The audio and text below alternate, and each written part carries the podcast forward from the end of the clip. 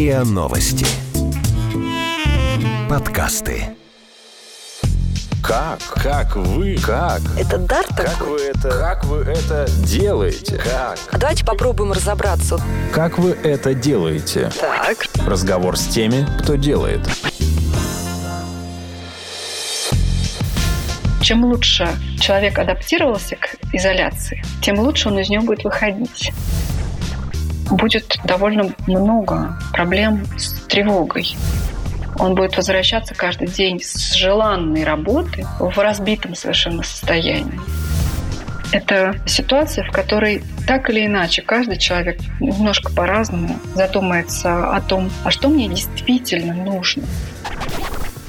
Это подкаст «Как вы это делаете?». Меня зовут Наталья Лосева, и здесь я говорю пристрастно с людьми, которые делают невозможное, неоднозначно интересно. Сегодня у меня в гостях, наверное, один из самых востребованных спикеров в эту пору. Ее зовут Анна Юсупова. Она ученый, который работает в лаборатории социальной и когнитивной психологии Института медико-биологических проблем. Российской Академии Наук. Но это, конечно, вам ни о чем не говорит. Анна, в том числе, занимается изучением феномена ощущения человека в изоляции. Работает она с космонавтами, работает она с разными психологическими вызовами, проблемами, с которыми сталкивается космонавт, который улетает в космос и находится в большом отрыве, практически как мы сейчас в изоляции. Анна, я все правильно сказала? Да, конечно. Здравствуйте.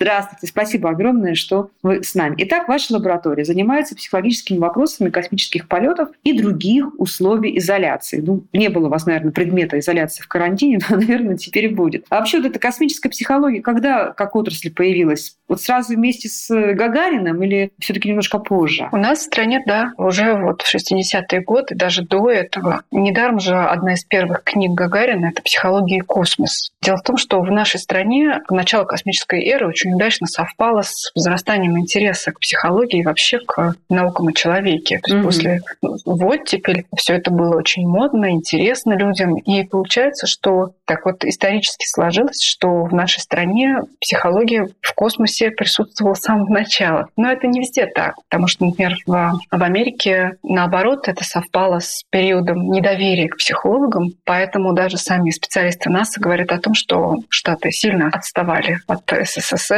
вот по Что вы говорите? психологии по психологическим аспектам космических программ. Очень интересно. Но сразу ли учитывались какие-то психологические аспекты, когда космонавтов отбирали для полета? Или это немножко попозже пришло, когда кроме физических каких-то параметров и необходимых данных стали вырисовываться какие-то параметры психологические человека, который проведет там часы, дни или даже месяцы в изоляции? С самого начала были методы отбора, которые предполагали тестирование устойчивости человека к изоляции. Дело в том, что с самых первых э, полетов и Гагарин, и все люди из первого отряда проводили несколько дней в сурдокамере. А что такое сурдокамера? Что такое?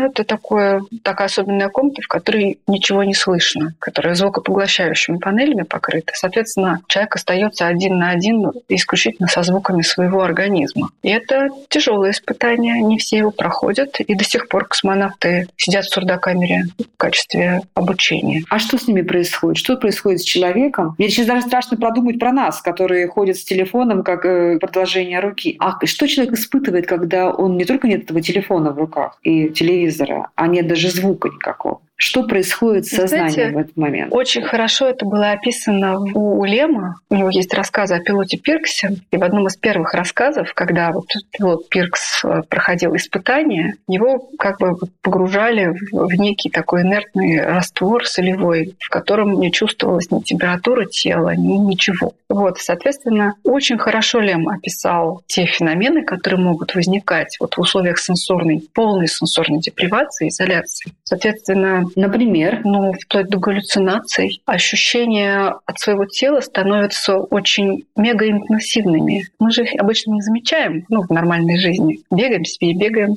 А когда остаемся один на один со всеми маленькими болями, маленькими какими-то странными покалываниями и так далее, а в отсутствии стимулов нервная система да, воспринимает это сильнее, чем обычно. Поэтому все это кажется каким-то огромным, очень интенсивным.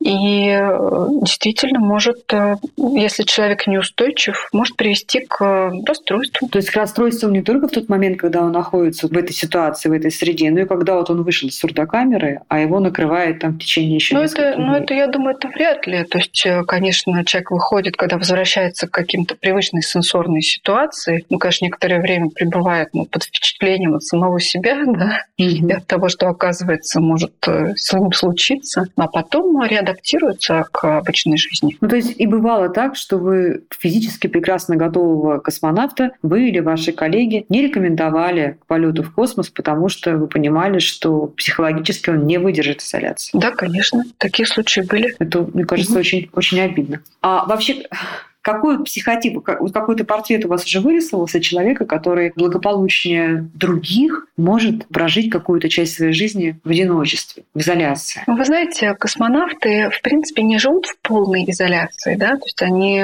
не отбираются для того, чтобы в полном одиночестве прожить, допустим, год. Всегда у нас есть экипажи. То есть э, поэтому получается, что тут вопрос адаптируемости человека к другим людям. И поэтому, если смотреть на то, какие люди летят в космос, нас, какие люди проходят и все эти этапы подготовки и проверок и так далее, отбор. Это люди, которые очень адаптивны к другим, то есть это терпимость и вот, ну, к сожалению, толерантность слово довольно затасканное сейчас, да, но это вот э, в том значении, что человек очень действительно терпим, внимателен, эмпатичен по отношению к другим людям, очень самокритично относится к собственным проявлениям, то есть понимает, что он может доставать mm-hmm. других, не только другие его достают, да. И это люди с очень большим чувством юмора на самом деле. То есть это Правда? Вот здоровая есть... такая адаптационный здоровый очень механизм. И я очень интенсивно изучаю копинг-стратегии космонавтов в полете. И на самом деле юмор это такая, видимо, профессиональная копинг-стратегия. Они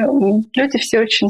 А что такое? Подожди, вы нам сейчас объясняйте, пожалуйста, что такое копинг-стратегия? Когда вы сталкиваетесь со стрессом, вы определенным образом с ним справляетесь. Да? То есть э, у вас есть ваши личные способы того, как побороть стресс. Как побороть стресс, например, в коммуникации. Допустим, вот э, люди не понимают друг друга. Как донести до человека то, что ты хочешь. У каждого человека есть свой набор паттернов копинг-стратегий. То есть стратегий переработки стресса и, ну, как бы ходов для того, чтобы все таки добиться своего и чтобы быть услышанным. Вот. И получается, что я, в частности, изучаю копинг-стратегии космонавтов в коммуникации. И мы обнаруживаем с коллегами, вот мы работаем все лаборатории над этим. Это эксперимент, который идет с 2015 года на МКС, контент называется. Собственно, методика, которую я начала придумывать еще там лет 18, когда вот это да. институт. Вот это да. да. 20 лет работаю над этой методикой вместе с моим научным руководителем Вадимом Ильичем Гущиным. И вот мы массу всего интересного за эти годы узнали. В частности, вот один из результатов, что чувство юмора — это, видимо, одна из таких вот профессиональных стратегий, копинг-стратегий космонавтов. Ну, смотрите, мне кажется, что почему-то сейчас подумалось о том, что когда человек оказывается один в камере, в космическом корабле, в избушке, в квартире, может быть, даже ему проще, чем когда он оказывается запертым, причем так неотвратимо, да, и безнадежно, с другими людьми. Мы тут писали буквально недавно эпизод в другом нашем подкасте «Страхи», где мы разбирали, почему же так много сейчас заявлений о том, что семьи там готовы развестись, и вообще как изоляция, вот эта изоляция, в которой мы оказались, повлияли на внутренние отношения в семье. И там ваши коллеги-психологи как раз говорили о том, что да, часть семей это цементировала, а для очень большой части семей это оказалось совершенно неподъемным стрессом. И вот я подумала, что, наверное, космонавты, когда их находится 3-4, а если их 8, а если не разных национальностей, в изоляции, опять же, вот это, наверное, для них это очень-очень тяжело. Как вы справляетесь с этой проблемой? Как вы, как вы умудряетесь их там 5-6 человек подобрать так, чтобы они не бесили друг друга в течение полугода и были эффективны?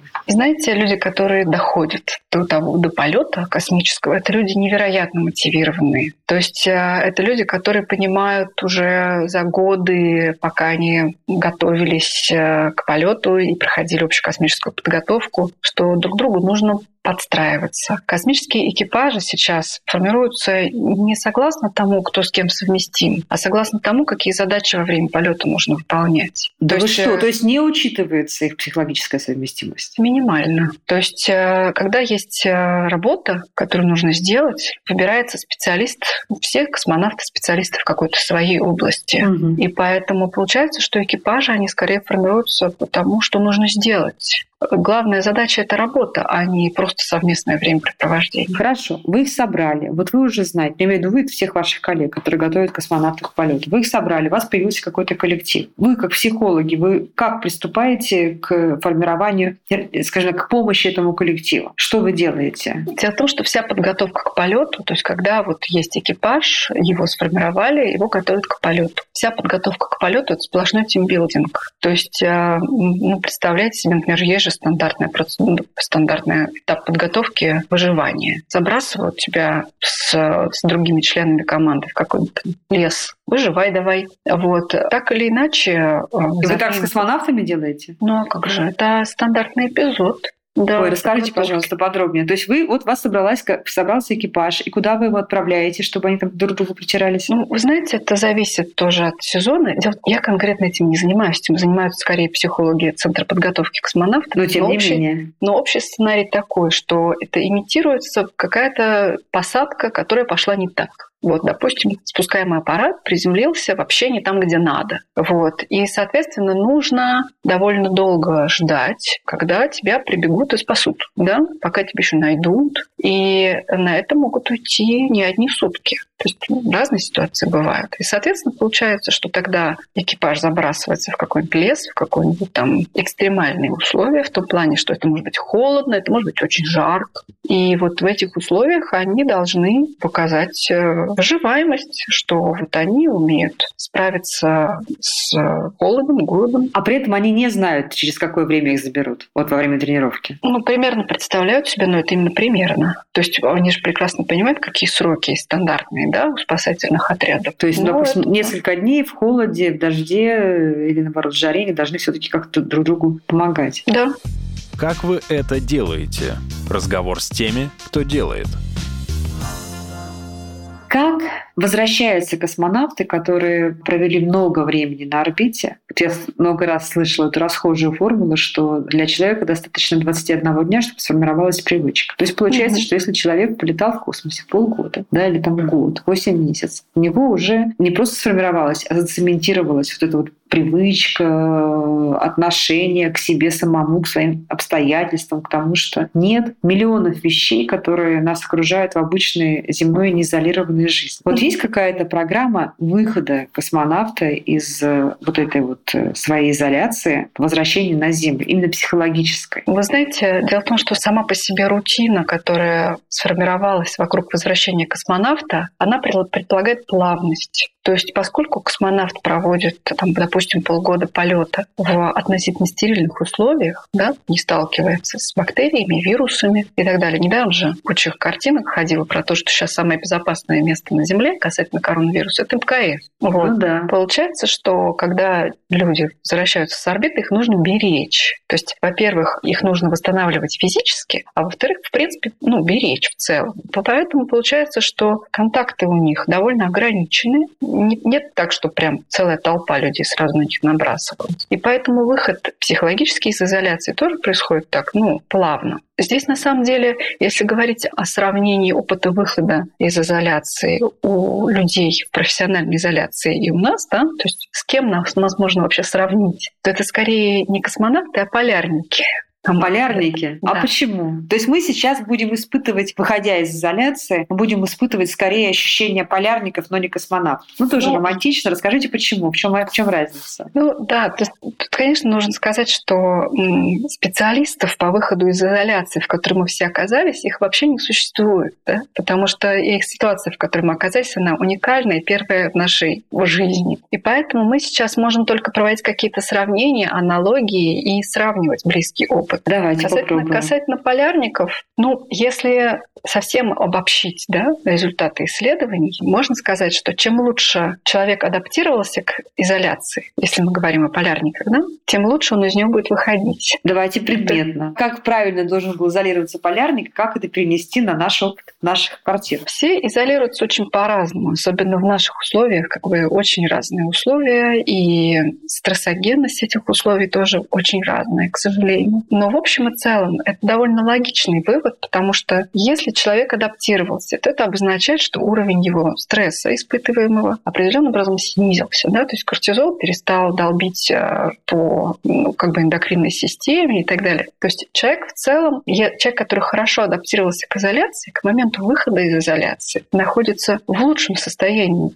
с точки зрения нервной системы, и поэтому будет адаптироваться лучше к следующей перемене, да, мест слагаем. Ну давайте а человек... например, попробуем на примере привести вот пример хорошего, правильной адаптации и такой тревожной адаптации. Знаете, я думаю, что тут очень сложно сказать про правильность, потому что, например, если а, люди оказались изолированы в компании, допустим, бабушки в двухкомнатной квартире, например, в компании бабушки и троих детей, то тут про правильность вообще очень сложно говорить, потому что тут э, хоть как-то бы продержаться да, с сохранением нервной системы. Если, допустим, в этой ситуации люди бесконечно ссорились, э, делили место, делили ресурсы, и, ну, скажем так, была неблагополучная психологическая обстановка, этим людям будет сложнее адаптироваться к выходу из изоляции, да, к возвращению в нормальные условия, чем людям, которые в целом жили довольно мирно верно. То есть не наоборот, что человек настолько устал уже в двухкомнатной квартире делить пространство с пятью членами семьи, и теперь радостно и вдохновленно побежит на улицу. Да? А ему будет сложнее, чем человеку, который жил один на даче, например, и наслаждался там цветочками. Если он наслаждался цветочками, и в целом его психологическое состояние было хорошим, да? то есть он не испытывал стресс, то, то ему не захочется выходить. Да. Ага. Ну, тут дело такое просто. Это вопрос о ресурсе, да, психологической цене того, что мы делаем. То есть если из изоляция была энергозатратной, да, стрессоемкой, то и выход из изоляции тоже будет энергозатратным, потому что у нас просто ресурс уже не осталось. То есть не получится так, что человек, который изолировался в хороших там условиях, да, с э, возможностью выходить на улицу, с возможностью уединиться, не получится так, что ему и не захочется выходить. Он все-таки у него будет больше ресурса выйти и вернуться в нормальную офисную жизнь. Мотивация – это еще вообще другой вопрос. Потому что человек, допустим, отсидевший весь карантин в компании да, вот, который, допустим, mm-hmm. гипотетически двухкомнатная квартира и куча родственников, он будет очень мотивирован выйти из изоляции. Но ему будет тяжело. Он будет возвращаться каждый день с желанной работы в разбитом совершенно состоянии. То есть мотивация одно, а вот психофизиологический ресурс – это другой вопрос. Нужно как-то отдельно рассматривать на самом деле. Потому что, в принципе, касательно вот полярников, например, да, можно увидеть, что есть разные последствия разных типов изоляции изоляции. Если мы, ну, потому что изоляция это же ряд феноменов. Физическая изоляция, то есть физическая отрезанность от других людей, это одно. А, например, сенсорная изоляция, то есть дефицит ощущения, дает другие эффекты после выхода. Социальная изоляция – третий блок эффектов. Получается, что можно, в принципе, рассмотреть их отдельно, если вам Давайте, что, что мы тяжелее перенесем? Вот нам что будет тяжелее? Возвратиться в переполненное метро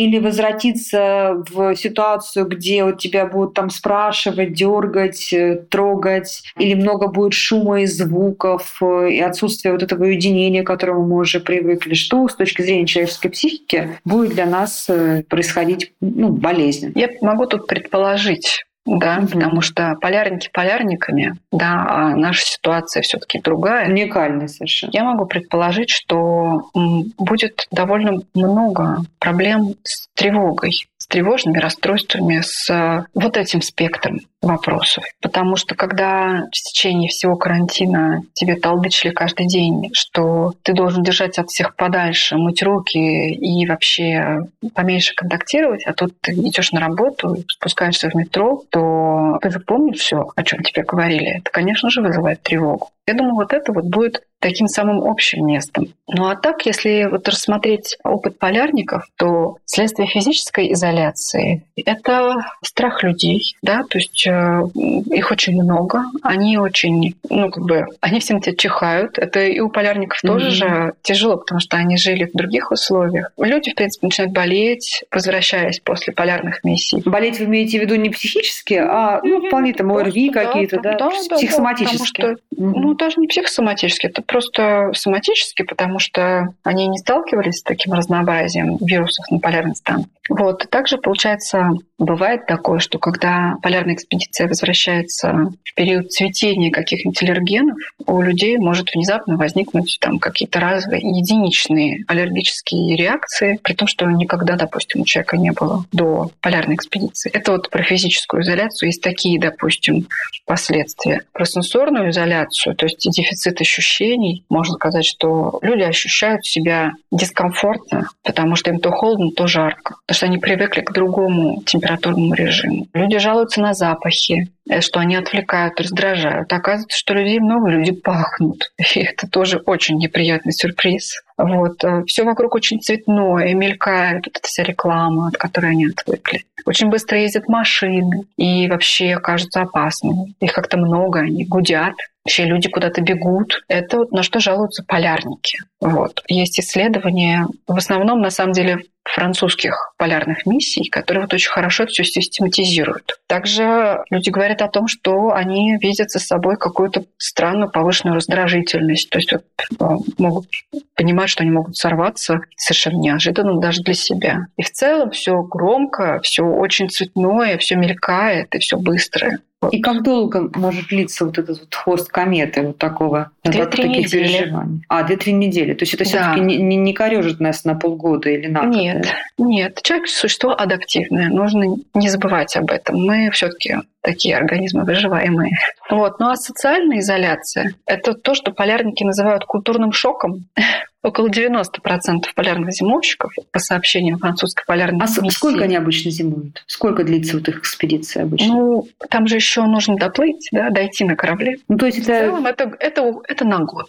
На То год. есть, вот, э, да, вот если рассматривать антарктические французские, например, миссии, mm-hmm. это год ты, на год ты выпадаешь из жизни, грубо говоря, привычно. И на что они жалуются? Вот этот культурный шок, это когда, вот знаете, с чем это можно сравнить? Многие женщины после родов сообщают о том, что вот эти вот после пяти суток в роддоме стандартных, когда, допустим, они едут домой с младенцем, Мгм. все вокруг такое удивительное. Дома большие, магазины, ой, люди ходят. То есть вот, вот это ощущение, видимо, очень близко к тому, что переживают полярники после возвращения из зимовки. Так, Ух ты, сколько тут всего разного. Вот. А также еще, что, о чем они говорят? Они очень расстраиваются по поводу того, что общество – это общество потребления. Да вы что? За- То за есть они там полярный- вот, аскезы этой полярные, значит, они как-то у них какие-то ориентиры в этом смысле меняются, да? Да, э, я бы не сказала, что это прям аскеза,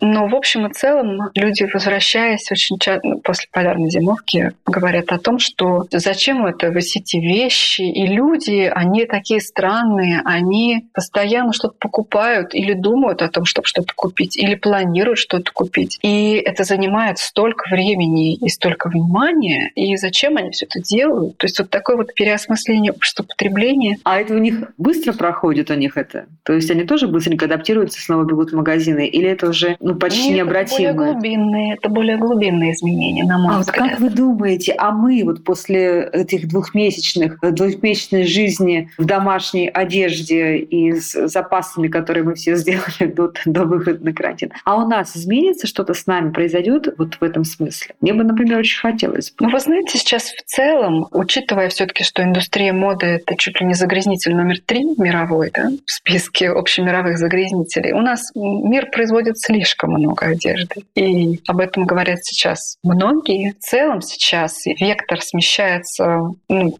направлен, скажем так, на то, чтобы покупать меньше, лучшего качества и дольше это носить. Поэтому, возможно, этот наш карантин, он только ускорит эти процессы. Я вот тоже вот э, с большим э, удовольствием обнаружила, что мне нужно количество вещей, там, которые может уместиться там, в один большой чемодан навсегда. То есть мне, в принципе, больше ничего не нужно. Это прям, честно говоря, удовольствие. Вот, то есть э, я поняла, Это что... будет очень интересная метаморфоза, если с нами произойдет данное Типа, будет да, очень интересно. Мне тоже с этой, ну, как бы это интересно, потому что наука это не единственная моя сфера деятельности, и у меня параллельно есть как бы два бизнеса, один из которых я занимаюсь э, вышивкой машинной. И у меня микробренд, и я делаю толстовки с вышивкой. Всякие там такие вот, э, на самом деле, соответствующие изначально моим интересам, там всякие анатомические вы... схемы, э, всякие мозги, сердца, там легкие и так далее. Очень интересно. И... и вы ожидаете, что ваш бизнес пойдет в гору теперь, это будет такая одна толстовка на неделю, или наоборот, люди станут меньше покупать такие вещи? Даже. Ну, вы знаете, ну, в целом уникально. я изначально, изначально с самого начала как бы, идея моего этого бизнеса заключалась том, что я хочу делать вещи, которые можно будет носить годами и передавать их там друзьям поносить, родственникам и так далее. То есть моя идея была сделать мега качественную, мега устойчивую к воздействиям вещь. И вот я э, провожу карантин в двух своих толстовках. Я в них веду вебинары и, в общем, практически в них и проживаю. И прекрасно совершенно себя ощущаю. Мне ну, кажется, тут вы это... не оригинальны, просто у нас нет своих толстовок, но мы тоже, думаю, что все стали гораздо меньше использовать вещи. Как вы это делаете? Разговор с теми, кто делает – Слушайте, это очень интересно, если это действительно, как вы говорите, будут такой глубинные перемены. Мне вообще кажется, что еще много что произойдет. Просто я пока это не могу сформулировать. Может быть, у вас есть какие-то идеи. Ну, например, мы же все поняли, что можно многие вещи, которые прежде для нас требовали выхода из дома, сходить в театр, сходить э, там с девочками в женский клуб, выпить вина, сходить там попить пиво мужчинам где-нибудь в пабе, потрещать, сходить на лекцию какую-то и прочее. И вдруг мы поняли, что мы вполне себе комфортно ощущаем ощущаем вот сейчас уже, да, в предложенных обстоятельствах, когда происходит все то же самое, вплоть до пива и вина, лекции театра, только мы дом. Вот мы быстро забудем эту перемену? Или она тоже нас уже поменяла таким образом, что и мы начнем стремиться к тому, чтобы часть вот этого досуга все-таки проводить, не выходя за пределы своей норы? Мне кажется, что тут перемены, они в эссенциальной плоскости на самом деле лежат. Потому что вот это приостановка остановка всего — это ситуация, в которой так или иначе каждый человек немножко по-разному задумается о том, а что мне действительно нужно. А вот это вот то, что, допустим, я думал, что мне нужно, это я выбрал или это мне навязали? Или просто так принято, поэтому я это делаю? А может быть, на самом деле я не хочу жить так, как я жил до этого? А может быть, на самом деле вот эти, ну, какие-то новые способы, выработанные нами, они мне, может быть, подходят больше? То есть вот эти все вопросы экзистенциальные такие, да, они, на мой взгляд, э, очень даже заработают у нас в голове. У всех немножко по-разному, но все, я думаю, будут задаваться вопросами о том, что же хочу именно я. И действительно ли то, как я живу, и то, что я делаю, это мой выбор. Поэтому я думаю, что теоретически сейчас можно предположить, что будут люди, которые захотят сменить э, работу, сменить вообще тип выполняемой работы, потому что у них наконец-то, может быть, первый раз в жизни появилось время подумать и прислушаться к себе. Это такой вот уникальный опыт на самом деле. Ну, то есть с точки зрения чистой психологии изоляция может сыграть благотворную роль с, с нами как, как с личностью, да, с, с, с нашим каким-то развитием. Да, конечно. Ну, например, вот касательно космонавтов есть целое направление исследований по так называемому салютогенезу. Например, в нашей лаборатории кто этим занимается. Алтынай а что это такое? А, что это такое? Изменение личности после космического полета. Улучшение, я бы даже сказала, личности. А это всегда улучшение? Ухудшений, ухудшений мы не видим, конечно. Ну, Ни разу, пока... никогда. То есть всегда это было все-таки такое позитивное движение какое-то. Безусловно. Но в чем трансформация? В случае, кос- космический полет это некое пиковое переживание, это достижение суперцели. Поэтому, конечно, это позитивные изменения. О чем говорят космонавты после возвращения? Они говорят о том, что видят, в принципе, все процессы по-другому. Потому что э, когда ты смотришь на Землю, это я, ну, я не смотрела на Землю, но это то, что я слышала неоднократно от них в той или иной манере. Когда ты видишь, какая она красивая, Земля, какой холодный, черный космос недружелюбный вокруг, начинаешь так или иначе думать, зачем мы все вот воюем, зачем мы вот все там деньги делим, эту нефть, боже мой. Совершенно неправильными вещами занимаемся, потому что это такой хрупкий феномен Земля, что мы очень глупо себя ведем на ней что мы ее портим, что мы позволяем людям помирать от голода, тогда как другие живут в дворцах. Вот эти выбрасывают мысли, еду, выбрасывают, выбрасывают еду, еду да. выбрасывают вещи в помойки неношенные ни разу. И вот, вот эти такие очень гуманистические мысли, они посещают, видимо, каждого космонавта. И вот э, тоже еще о чем они говорят? О том, что очень здорово жить без денег, не думать вообще об этом в космическом полете. Что это так здорово не быть отягощенным вообще вот этими ежедневными подсчетами. Возвращение к товарно-денежным отношениям — это тоже, видимо, ну, такой вот повод задуматься для космонавта. А между прочим, это ведь очень похоже, потому что когда мы все ринулись в магазины и стали все покупать, да, помните, в марте? Да. Большинство людей, самые, люди с самой устойчивой психикой, кстати, тоже, которые говорили в понедельник, что никогда не победут в магазин, в пятницу уже были в этом магазине с большими да. тележками. Да? Угу. Мы все это знаем, это было и трагично, и смешно, но тем не менее все мы оказались в итоге примерно в одном статусе. И смотрите, что получилось. Мы действительно купили практически все необходимое. От еды до туалетной бумаги. Оплатили интернет и так далее. Я знаю, что люди многие там проводили себе специально даже новый интернет, чтобы быть. То есть мы себя всем обеспечили, и мы ведь правда получается, что очень многие из нас выпали из товарно-денежных отношений на время изоляции. Или очень здорово сократить. Ну, даже сейчас опросы социологические говорят, что стали люди меньше тратить. Не только потому, что на улицу не выходят, но и потому, что действительно всем запаслись. И мы как бы создали такую модель, да, ну, искусственно, понятно, такую модель, когда мы живем несколько недель, там, два месяца вне товарно-денежных отношений. Вот вы сейчас, когда об этом сказали, я впервые об этом задумалась. Что ну, для нас будет? Во-первых, как нам правильно возвращаться, а во-вторых, как, на ваш взгляд, это может изменить? Может ли какие-то все-таки борозды перемен в нашей личности оставить и чтобы как-то мы там улучшили да, то, ну, в чем живем. По крайней мере, люди, которые возвращаются из профессиональной изоляции, да, то, о чем я могу говорить, они все говорят о том, что пересматриваешь приоритеты, так или иначе понимаешь, что важно, что второстепенно, как другими глазами на все на это смотришь. Тут оказывается, что совершенно, совершенно не нужен тебе этот новый iPhone. Вот, ну, вот зачем тебе нужен? Тебе старый нормально. Потому что Зачем? пока ты жил в квартире, тебе было некого впечатлять своим новым айфоном. Да. Ну, они же тебя все знают.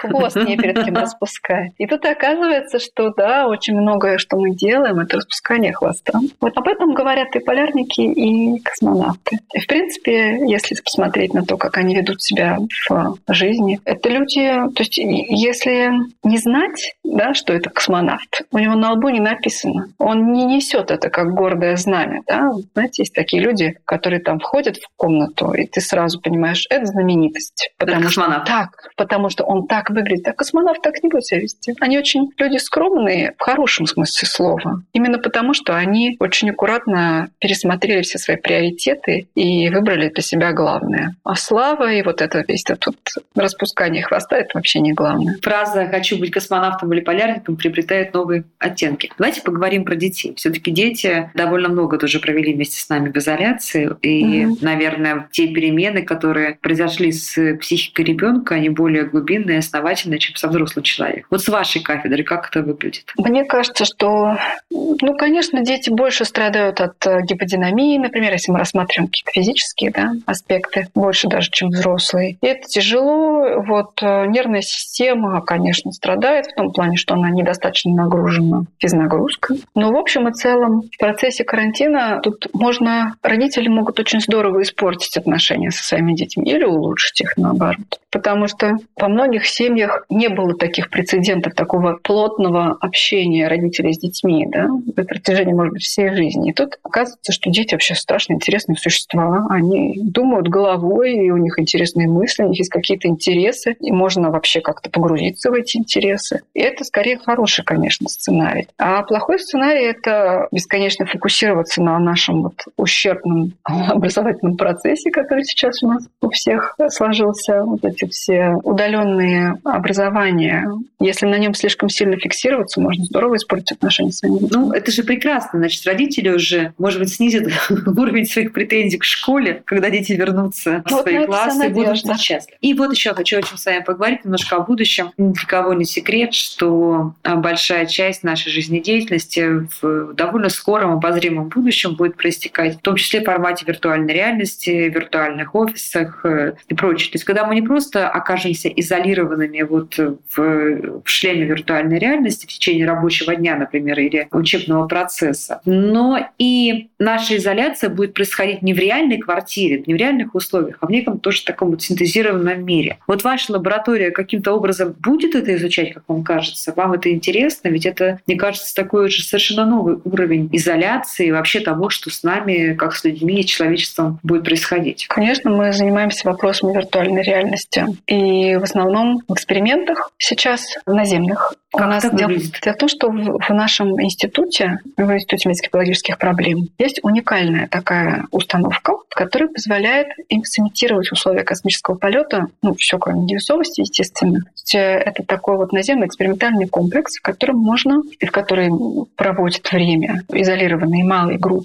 Например, сейчас мы готовим вместе с НАСА очередной эксперимент восьмимесячная изоляция. В ноябре мы его запускаем. Соответственно, в этом экспериментальном комплексе отрабатываются системы жизнеобеспечения, которые потом полетят на МКС и так далее, много всего другого. И в частности, есть отработка высадки на Луну, на Марс, в разных экспериментах по-разному. И у нас есть отдельный модуль, в котором люди в шлемах виртуальной реальности выполняют работы. То есть, допустим, вот был, например, эксперимент Марс-500. Экипаж помещался в изоляцию на 520 суток. И идея была в том, что это нужно долететь до Марса, высадиться на поверхность части экипажа, а, провести там некие работы, сбор грунта, то все. И, соответственно, вернуться на Землю. Вот, соответственно, а, именно для таких экспериментов у нас есть модуль с а, виртуальной реальностью. Мы этим занимаемся, конечно. Ну, на ваш взгляд, исходя уже из этого вот опыта, с которым вы приобрели работу с виртуальной реальностью, чем нам угрожает то время, когда мы будем, или наоборот, дает благоприобретение, когда мы будем проводить по несколько часов в день или там по трети суток в учебе или в работе, находясь в виртуальной реальности? Что с нами будет? Угроз тут особенных нет. Тут здравый смысл никто не отменял. Да? То есть э,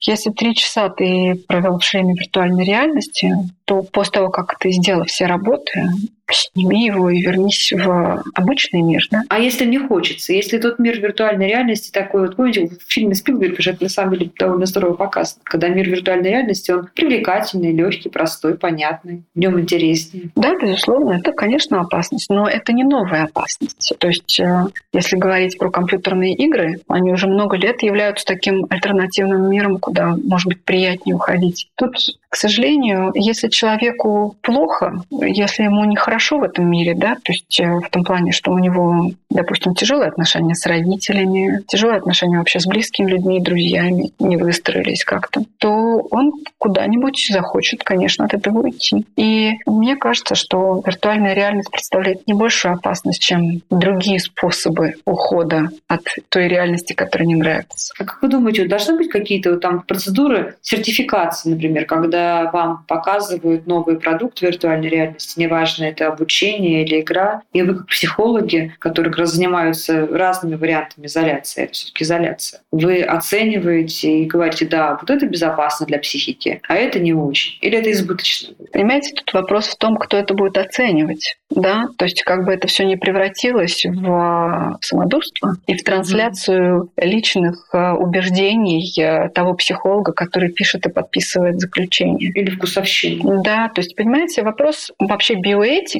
это один из очень важных вопросов в исследованиях, связанных с человеком. Например, у нас в институте есть биоэтическая комиссия, которая проверяет все статьи, все исследования на предмет того, не нарушаем ли мы чего-нибудь. Но есть стандарты биоэтические, общемировые, и, соответственно, точно такие же биоэтические комиссии находятся и в Штатах, и в Европе. У нас есть общий стандарт Соответственно, вот вопрос выработки общего этического стандарта — это на самом деле один из самых больных вопросов современной психологии. И если говорить про какое-то там да, заключение по играм, он тоже очень ну, болезненный такой. Мы потихоньку, благополучно, неделя за неделей, регион за регионом выходим из изоляции. Я не могу вас спросить вот о чем. Вы упомянули уже про ваш эксперимент э, э, Марс 500, и я знаю, что Александр Смолиевский провел полностью да, 520 дней вот в этой изоляции. Да, да, конечно. Один член угу. экипажа. Сколько времени прошло с того момента, как он вышел в свободу? Сейчас? Да. Ну, эксперимент закончился, по-моему, в 2011 году, так что... То есть уже давно. Много, довольно много лет да, да. для того, чтобы можно было следить. Вам что-то известно о его судьбе и, ну, скажем так, психологическом здоровье? Как это отразилось на нем? Ну, Александр Егорович работает в нашем отделе, поэтому мы его наблюдаем все. Каждый все, день. У него все хорошо.